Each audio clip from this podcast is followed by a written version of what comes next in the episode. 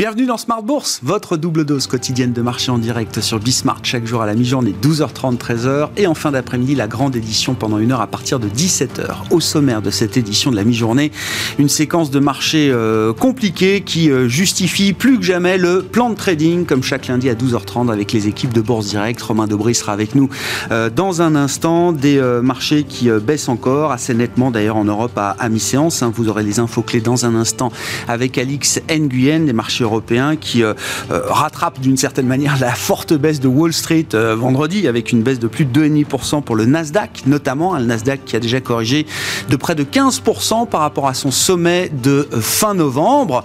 On a des corrections encore plus importantes sur des segments de marché encore plus spéculatifs que le Nasdaq. Je pense bien sûr au compartiment des cryptoactifs avec une baisse qui se poursuit encore aujourd'hui, notamment sur le Bitcoin. L'emblème justement de ces crypto de ces crypto-monnaies avec un Bitcoin qui est euh, désormais sous les 34 000 dollars. Voilà pour euh, l'ambiance de marché, une ambiance compliquée donc en cette fin de, mois de janvier, au démarrage d'une semaine qui s'annonce intense en termes d'actualité. Parmi les, les sujets durs hein, qu'il faudra euh, traiter ces prochains jours pour les investisseurs, la réunion de la Fed évidemment qui commencera demain avec une communication attendue mercredi soir. On est sans doute en train de passer des paroles aux actes en matière de politique monétaire aux États-Unis et puis des chiffres durs également sur la dynamique d'activité au quatrième trimestre pour euh, euh, certains grands pays, à commencer par les États-Unis. On aura donc les premières estimations de PIB T4 pour les États-Unis ce jeudi, et puis pour quelques pays de la zone euro, dont la France et l'Allemagne, ce vendredi. Voilà pour euh, les éléments macroéconomiques et les éléments en matière de politique monétaire.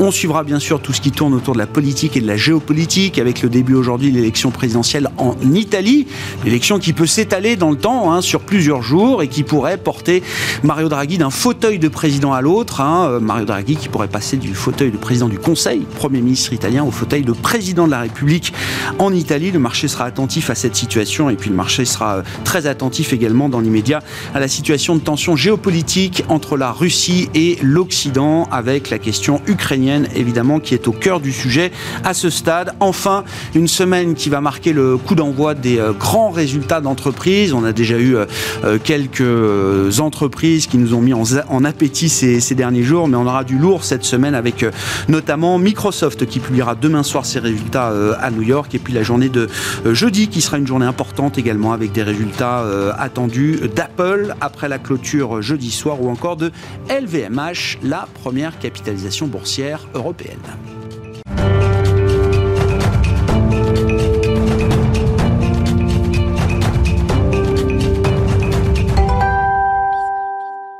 Un début de semaine compliqué donc sur les euh, marchés, les éléments clés à mi-séance en Europe, c'est avec Alix Nguyen. L'indice parisien s'érode sous l'effet de dégagement sur les valeurs de croissance, dont celle du luxe et de la technologie. Peu d'initiatives aussi en cette veille de réunion du comité de politique monétaire de la Fed, sans compter la vague de publications d'entreprises en Europe et aux États-Unis. Et puis les tensions entre la Russie et l'Ukraine préoccupent toujours. Le département d'État a appelé les Américains à quitter immédiatement l'Ukraine, alors que Moscou concentre de plus en plus de soldats à la frontière entre les deux pays pays sur le plan macroéconomique, dans la zone euro, au mois de janvier, la croissance de l'activité a ralenti dans le secteur privé, amoché par les conséquences de la rapide propagation du variant Omicron. L'indice PMI Flash Composite qui mesure l'activité globale dans la zone euro s'est replié à 52,4 ce mois-ci contre 53,3 en décembre, soit un plus bas de 11 mois. Dans le secteur des services, l'indice a reculé à 51,2 en janvier contre 53,1 en décembre.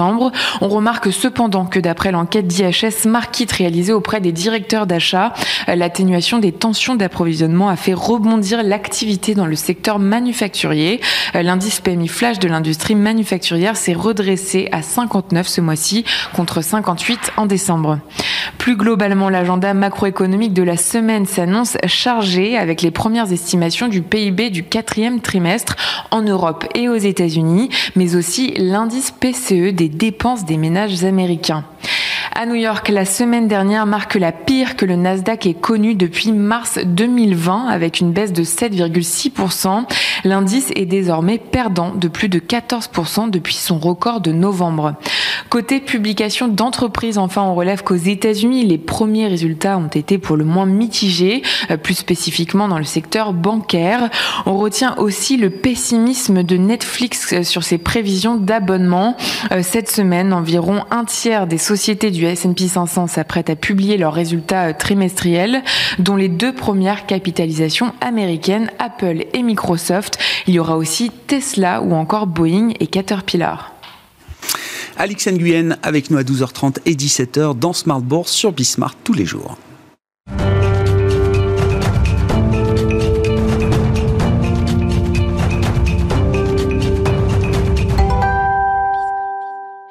État des lieux des marchés et enjeux euh, techniques pour les jours à venir, c'est euh, l'objet du plan de trading chaque lundi à 12h30 dans Smart Bourse sur Bismart avec les équipes de Bourse Direct et Romain Dobry bien sûr à mes côtés en plateau. Bonjour Romain, Bonjour, membre de la CV Info d'experts de Bourse Direct. Effectivement, on discutait de la situation de marché déjà vendredi avec vous à l'occasion de l'échéance euh, mensuelle, l'expiration du futur CAC janvier. On est donc sur le futur CAC février désormais.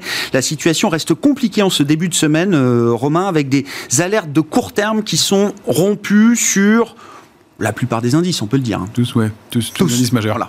Euh, oui, oui, effectivement, euh, une, situation de, de, de, distribution, une phase, une grande phase de distribution qui semble s'être mise en place depuis l'été, euh, avec des hausses, des nouveaux points hauts sur les indices, oui, mais euh, des divergences qu'on signalait, de divergences d'intérêt, et puis euh, des, des, de, la complaisance du côté des, des options aussi, qui était euh, importante, euh, qui indiquait que ben, en haut de marché, les opérateurs étaient moins couverts. C'est souvent un signal de risque, un signal comportemental de risque.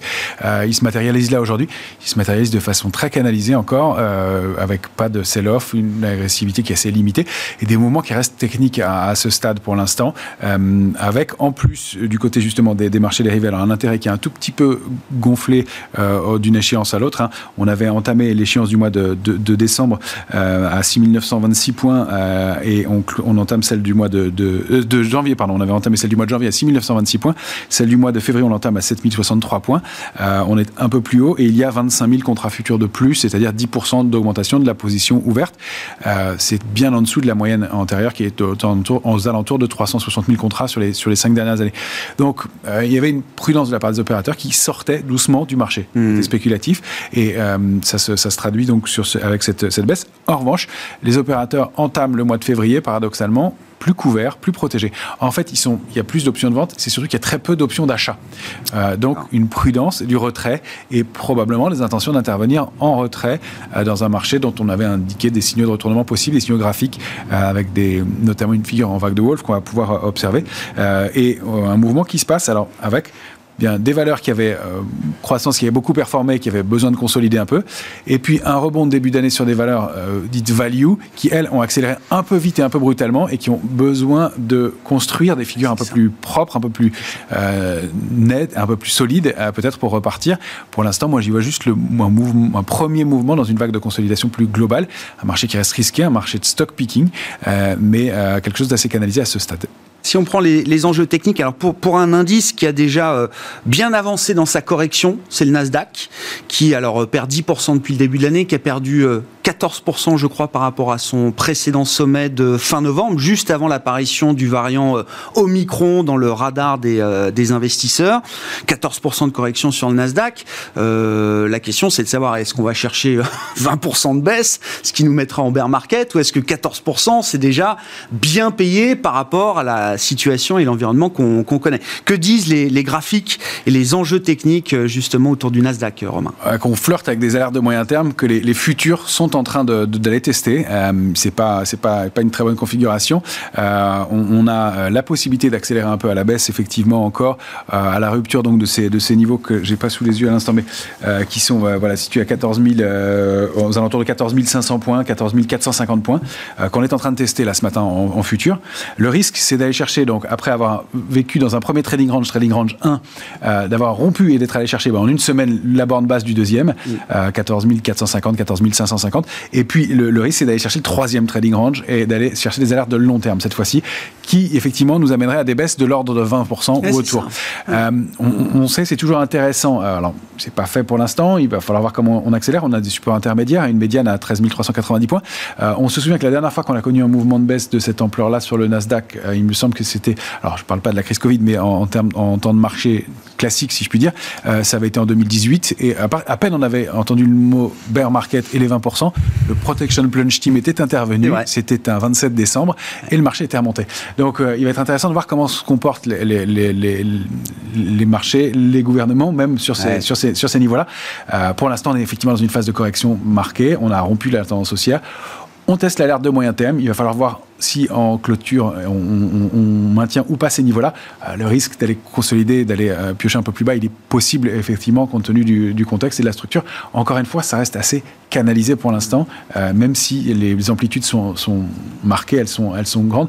On aurait pu dézoomer un peu et voir que ce mouvement de consolidation, il est très très faible au regard des hausses qu'on a connues.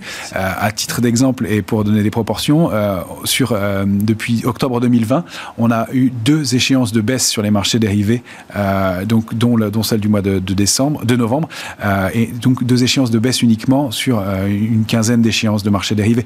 Donc un marché qui n'a jamais, jamais consolidé. C'est normal qu'il le fasse, et donc c'est pas étonnant qu'il le fasse dans des proportions un peu plus marquées dans un environnement de marché où tout va beaucoup plus vite. Hein, et effectivement, donc ça impressionne. La vitesse de, d'efficience du marché est très très impressionnante de, de, ce point de vue-là. Intéressant de noter que dans cette phase de correction alors du, du Nasdaq et des indices euh, américains, l'Europe surperforme, les indices européens euh, résistent beaucoup mieux. Très nettement. Que peut-on dire des enjeux techniques justement euh, en Europe pour l'Eurostock 50 euh, en l'occurrence. Si on regarde l'Eurostock 50, il, il, a à, peine consolidé, il est, il est euh, en train d'évoluer de, de, toujours dans son canal haussier de moyen terme. Euh, donc les alertes de moyen terme se situent sous 4034, on les a 4078, 4034, et même s'il il était dans cette zone 4078, 4174 ce matin, il baisse plus, plus sérieusement, mais c'est à peine un, un coup d'arrêt dans une tendance haussière de court terme. Il n'y a, pas de, il a pas de mouvement méchant dans l'immédiat, et donc effectivement, encore une fois, un mouvement canalisé, des potentielles accélérations baissières, donc jusqu'à, en cas de rupture de cette zone-là, eh bien la duplication du, canal haussier pour aller chercher une zone située entre 3760 et 3857. C'est assez plausible compte tenu du mouvement qu'on a connu sur les autres indices, mais ça resterait assez modéré, mesuré. Encore une fois, on voit que l'indice évolue au sein d'un très large canal haussier de long terme qui est en violet, dont les bornes sont vraiment mmh. les extrêmes. J'ai essayé de, donner plus d'informations sur un seul, un seul graphique, mais euh, on voit que tout ça reste quand même assez, assez canalisé. Un échec de sortie du canal haussier, et puis cette consolidation qui se met en place, mais vraiment de façon très très modérée par rapport aux autres indices. Si on dézoome et qu'on regarde euh, le, CAC 40 euh, français, parisien euh, à présent, Romain, et c'est très intéressant parce que c'est le, le scénario que vous développiez vendredi ici même à ce, à ce micro. L'idée qu'il faut prendre un peu de recul pour comprendre ce qui se passe aujourd'hui et remonter notamment à la période de la fin de l'été 2021. Et ce petit coup de tabac qu'on avait eu au mois d'août, il faut s'en souvenir, qui avait affecté notamment les valeurs du luxe à Paris sur le CAC 40. On en avait beaucoup parlé, ça avait animé la rentrée de, de Smart Bourse fin août, début septembre. Et vous dites ce qui s'est passé à ce moment-là, c'est important de l'avoir en tête parce que ce qu'on vit là aujourd'hui, c'est peut-être la, la, la, conséquence de ce qui s'est passé à la fin de cet été 2021. Oui, c'est dans la suite de, de ce qu'on a connu, à, à, mon sens, à, ce moment-là, euh, le début d'une prise de bénéfices des grosses mains sur le marché, ce qu'on appelle une phase de distribution, euh, où on rappelle que Kering avait perdu 20% en trois séances dans des volumes qui étaient trois fois supérieurs à la moyenne que des valeurs de cette euh, ampleur-là euh, baissent aussi vite sans nouvelles particulières, il y avait eu des, annonces, mais euh, qui justifient un tel mouvement, c'est qu'il euh, se passe quelque chose et qu'il y a des grosses mains qui ont décidé de sortir. Alors on a connu des rebonds importants à l'intérieur du mouvement, mais euh, ça donne cette idée de, phase de, distribution après une, séquence de hausse qui a été, qui a été colossale, et donc cette complaisance qu'on lit par ailleurs ensuite au fur et à mesure qui se met en place sur les, sur les, sur les autres marchés. Alors on, on a détecté et, et, on avait évoqué ce, scénario-là il y a une quinzaine de jours, c'est le scénario d'un mouvement baissier avec un, une, structure euh, de retournement qui peut être aussi baissière, en l'occurrence elle est baissière, c'est la vague de Wolf mhm. euh, qui, a fait la, fortune de son inventeur et euh, qui est ce, mouvement qu'on décrit en cinq vagues, dont la vague 4 vient s'arrêter au milieu de la, entre la vague 1 et au milieu de la vague 1 à 2 et, qui nous donne un objectif baissier assez précis en général qui est le, le bas de l'oblique formé par les points 1 et les points 4. J'espère que vous les avez bien à l'écran. Euh, et donc, ça nous donne un niveau vraiment intéressant qui est la borne haute du canal haussier de long terme actif depuis 2011 et qui est située aux alentours de, alors selon le moment, elle va le toucher entre 5500 et 5600 points, euh, euh, donc qui est le, bas de ma flèche en tiret bleu. c'est vraiment un mouvement qui est assez important. On le mettait entre parenthèses tant que 7100 était préservé. 7100 est rompu, c'est notre alerte de court terme. on voit qu'on a accéléré assez rapidement pour aller tester des niveaux d'alerte proches maintenant de 6830. Hein, c'est un graphique hebdomadaire qui a été euh, édité hier soir. Donc on n'a pas la baisse de ce matin, mais euh, elle, euh, s'approche de cette zone de concentration d'options qui est vraiment intéressante. 7700, 7800 points, où on a pas mal d'options aussi qui pourraient être un, moment d'arrêt dans ce mouvement de baisse, peut-être pour aller chercher un peu plus bas et donc aller chercher cette zone et cette vague de Wolf. Donc ça reste un, moment, un mouvement assez canalisé, ça reste la borne haute d'un canal haussier qu'on a débordé, euh, qu'on irait chercher, euh, et une cible qui euh, donne un mouvement de baisse qui reste somme toute modérée, de l'ordre d'une dizaine de pourcents en tout sur l'indice parisien, ce qui n'est pas euh, démentiel compte tenu du, de l'accélération haussière qu'on a connue. Donc il y a effectivement cette phase de, distribution. Alors ça pourrait être, et c'est là où on fait des, des, projections un peu plus lointaines, mais la première vague d'une phase de correction en A, B, C, la première vague étant la vague A, dans laquelle nous serions en ce moment, avec un rebond potentiel à venir, euh, peut-être après cette phase de, correction, euh, pour former une vague B, une vague de rebond avec de l'intérêt à nouveau, et d'aller consolider sur des valeurs qui sont montées peut-être un peu vite, un peu brutalement. Je pense à des valeurs comme Thales, qui est très en retard, qui ont été recherchées en début d'année, mais qui sont montées un peu brutalement et qui n'ont pas construit des figures de retournement haussière assez solides et qui consolident ce matin, mais qui font partie des, titres solides. On voit qu'il y a pas mal de titres hein, au sein de l'indice parisien qui sont dans le rouge, dans le vert aujourd'hui, malgré la, baisse qu'on connaît. Alors il y a des annonces. Hein, Orange, il y a une nomination. Euh, Renault a un mm. plan de, de, un plan de, dans, l'électrique, mais euh, ça, on voit qu'il y a de l'intérêt. C'est pas un, sell-off global. On vend pas tout le marché. On, fait de la discrimination. Et même les titres qui étaient en retard et qui baissent un peu aujourd'hui. Euh, baisse moins que les autres et la prise de bénéfice était assez légère. Il y a des techniques, des choses techniques qui se passent dedans, mais il y a probablement encore de l'intérêt sur pas mal de titres, pas mal de valeurs et pas mal de, secteurs. c'est pas une capitulation totale, c'est pas une panique générale. C'est une phase de distribution, c'est compliqué, il y a des grands écarts, mais vous dites qu'il y a encore des intérêts ciblés ici et là et il y a matière à naviguer euh, tactiquement en tout cas dans cette phase de marché. Hein. Probablement, il y a, on voit qu'il y a toujours cette volonté d'achat sur repli, il y a du cash disponible, on sait que les gestions ont reçu, ont ouvert de nouveaux comptes, ils s'attendaient des points d'entrée, ils vont pas se précipiter dans un marché à 7350 points en début d'année, ils ont été chercher des poches en retard et là eh ben, on a une phase de baisse qui est en place, il n'y a pas de signe de retournement dans l'immédiat, donc on attend, on regarde un petit peu et les techniciens et les chartistes sont euh, tous derrière les écrans pour donner un peu des points d'entrée et des niveaux, donc on, les a identifiés. Sur les options c'est très intéressant, il y a cette 6007, 7008, 6008 pardon, qui est euh, dense en option. Après, il n'y a pas grand-chose jusqu'à 6004, 6005. Donc notre cible de Wolf est vraiment euh, euh, bien encadrée entre 6005 et 6007. Il y a de bonnes chances qu'on aille chercher cette baisse-là. En dessous de 6005 serait plus gênant parce que 6004 parce qu'il y a plus vraiment de, position d'option, mais encore une fois, une position d'option assez light. Hein. Il y a 25 mm. 000 contrats d'options ouverts. D'habitude, on est en table mois avec 30, 35 000 options. Donc, un marché qui se laisse le, champ ouvert aussi. Sur le plus court terme, là, si on regarde le futur CAC euh, février désormais pour euh, euh, les prochaines heures, les prochains jours, Romain, où se situent les enjeux? Alors, c'était 952 le premier enjeu ce matin, on l'a enfoncé. On est allé chercher un niveau intermédiaire situé un peu au-delà de 6900 points. On retrouve notre zone, 6828, 6862. C'est le haut de la borne de, où on est couvert en options. Et puis, il y a le, canal haussier de moyen terme au, au, sein duquel on évoluait. Donc, ça donnerait euh, une zone 6571, 6600 euh, points, qui pourrait être une zone cible et euh, effectivement qui, colle avec notre, notre, notre niveau de, de vague de Wolf. il faudrait vraiment repasser, alors au-delà de 7010, bien sûr, pour neutraliser les choses, c'est vraiment au-delà de 7100 qu'il y aurait un, un, arrêt, un coup d'arrêt dans la baisse. Pour réactiver une dynamique haussière, il faudrait passer 7240. On en est très loin dans l'immédiat. on note que c'est toute cette zone dans laquelle on est maintenant à la rupture de 7098 qui n'était pas étayée. On était monté sans soutien du côté des marchés dérivés, ça donnait une zone de risque. On est dedans et on descend assez rapidement à l'intérieur.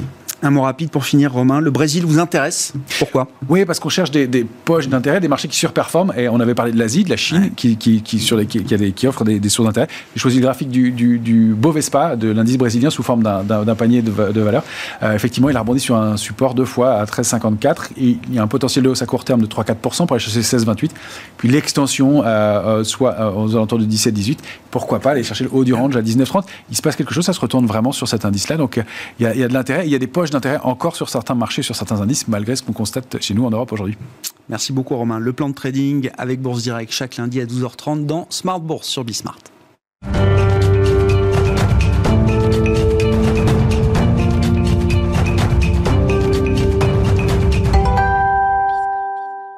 Venons-en à quelques remarques, quelques éléments d'analyse sur euh, les enjeux de la semaine sur euh, les marchés avec des temps forts autour de la Réserve fédérale américaine, notamment. C'est John Plassard qui est avec nous en visioconférence, spécialiste en investissement de la Banque Mirabeau et compagnie. Bonjour John, bienvenue.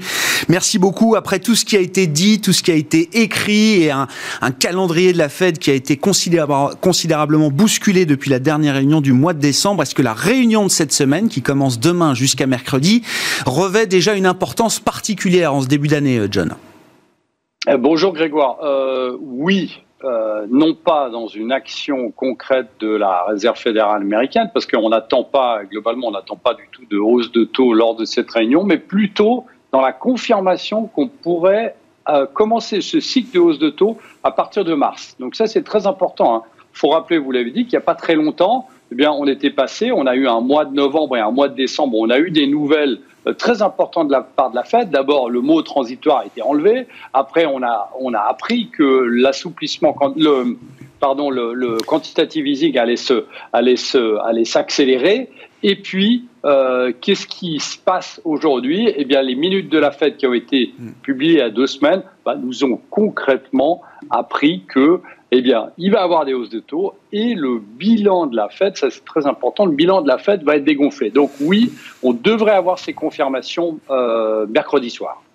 On suivra ça effectivement avec déjà beaucoup de discours, beaucoup d'éléments, beaucoup de conversations entre le, nouveau schéma de la Réserve fédérale américaine et, les marchés qui impliquent bah, tous les beaucoup des mouvements en tout cas qu'on euh, retrouve aujourd'hui, euh, John. Dans les éléments peut-être un peu plus nouveaux, en tout cas là, on voit bien une tension qui monte depuis plusieurs jours euh, maintenant autour de l'Ukraine, tension bien sûr qui implique la Russie d'un côté et les pays occidentaux, l'Europe et les États-Unis de l'autre. Le marché déteste ce genre de, risque géopolitique euh, extrême. Euh, quelles sont les implications de ces tensions, d'une poursuite de l'escalade éventuelle, John, et sur quel type de marché est-ce qu'on va retrouver peut-être des, éléments à surveiller en lien avec la situation entre la Russie et l'Ukraine?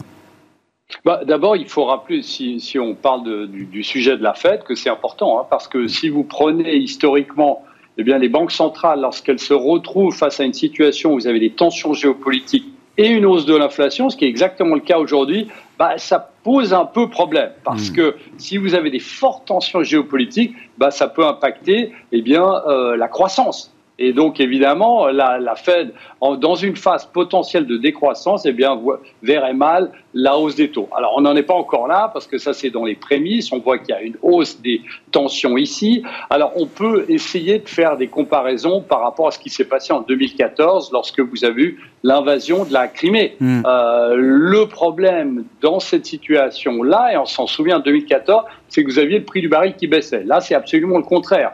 Et si on regarde les estimations concernant le prix du baril, ce qui est très très important, euh, JP Morgan, par exemple, eh bien, voit une contraction de la potentielle contraction de la production de 2,3 euh, millions de barils jour. Qu'est-ce que ça veut dire? Eh bien, on arriverait très rapidement, selon eux, à 150 dollars le prix du baril.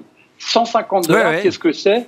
C'est le double du dernier trimestre qu'on a eu en 2021. Donc évidemment, là, il y, a, il y a un game changer. Et donc, qu'est-ce que ça implique? Bah, une inflation plus haute, qu'on le veuille ou non, on peut dire transitoire, pas transitoire, mais à 150 dollars, il y a ce fameux effet de second tour. Et puis, deuxièmement, eh bien, un impact sur la croissance, parce qu'on sait qu'avec un, un baril si haut, bah, c'est un impact sur la croissance. Et puis, les estimations, aujourd'hui, toujours JP Morgan, bah, affirment que si on devait monter donc à ces niveaux, ça pourrait impacter la croissance mondiale de 0,9% sur 2022. Donc on voit que là c'est là c'est très important. Alors après évidemment sur la Russie on voit une baisse du rouble qui est aujourd'hui évidente, mm. une baisse du rendement des trésuries et puis évidemment, eh bien, ça alimente globalement la volatilité qu'on a sur les marchés. Mm. On en parlait déjà à la fin de l'année passée ensemble, Grégoire. Mm. Eh bien, évidemment, cette année est marquée par cette volatilité. Et ça, c'est important parce que les marchés n'aiment pas la volatilité.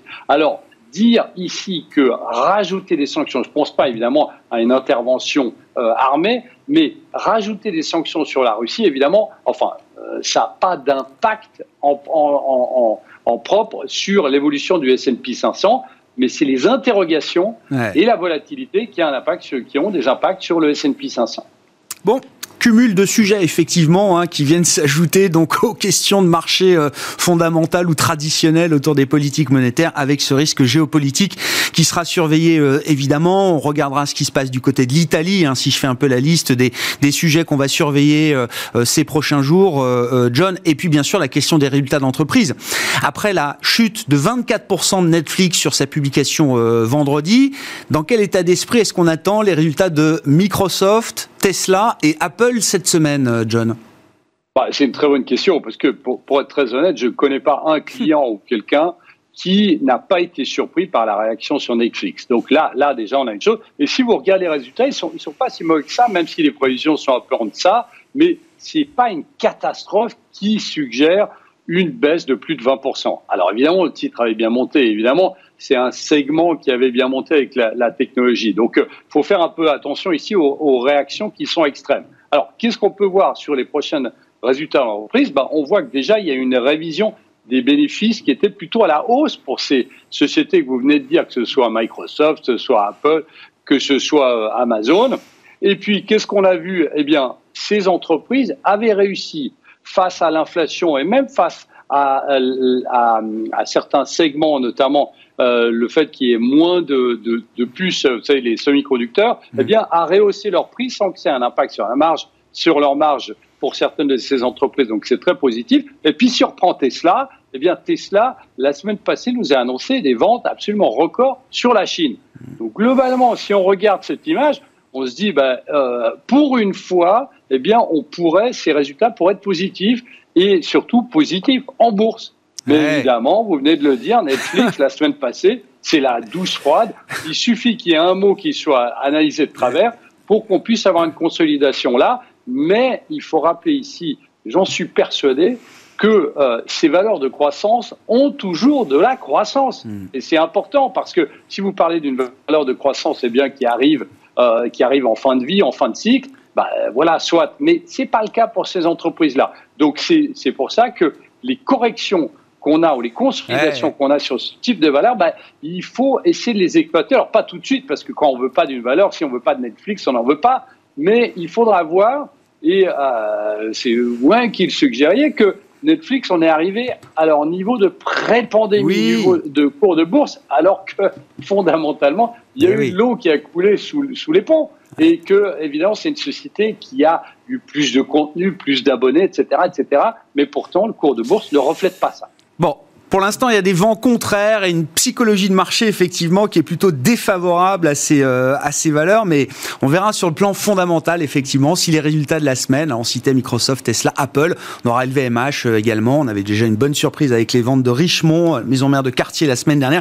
On verra si ces résultats permettent de remettre un petit peu l'église au, au, milieu du village. Merci beaucoup John. John Plassard qui était avec nous par téléphone, spécialiste en investissement de la banque Mirabeau et compagnie. Voilà pour cette édition Smart Bourse de la On se retrouve en fin d'après-midi à 17h en direct sur Bismart.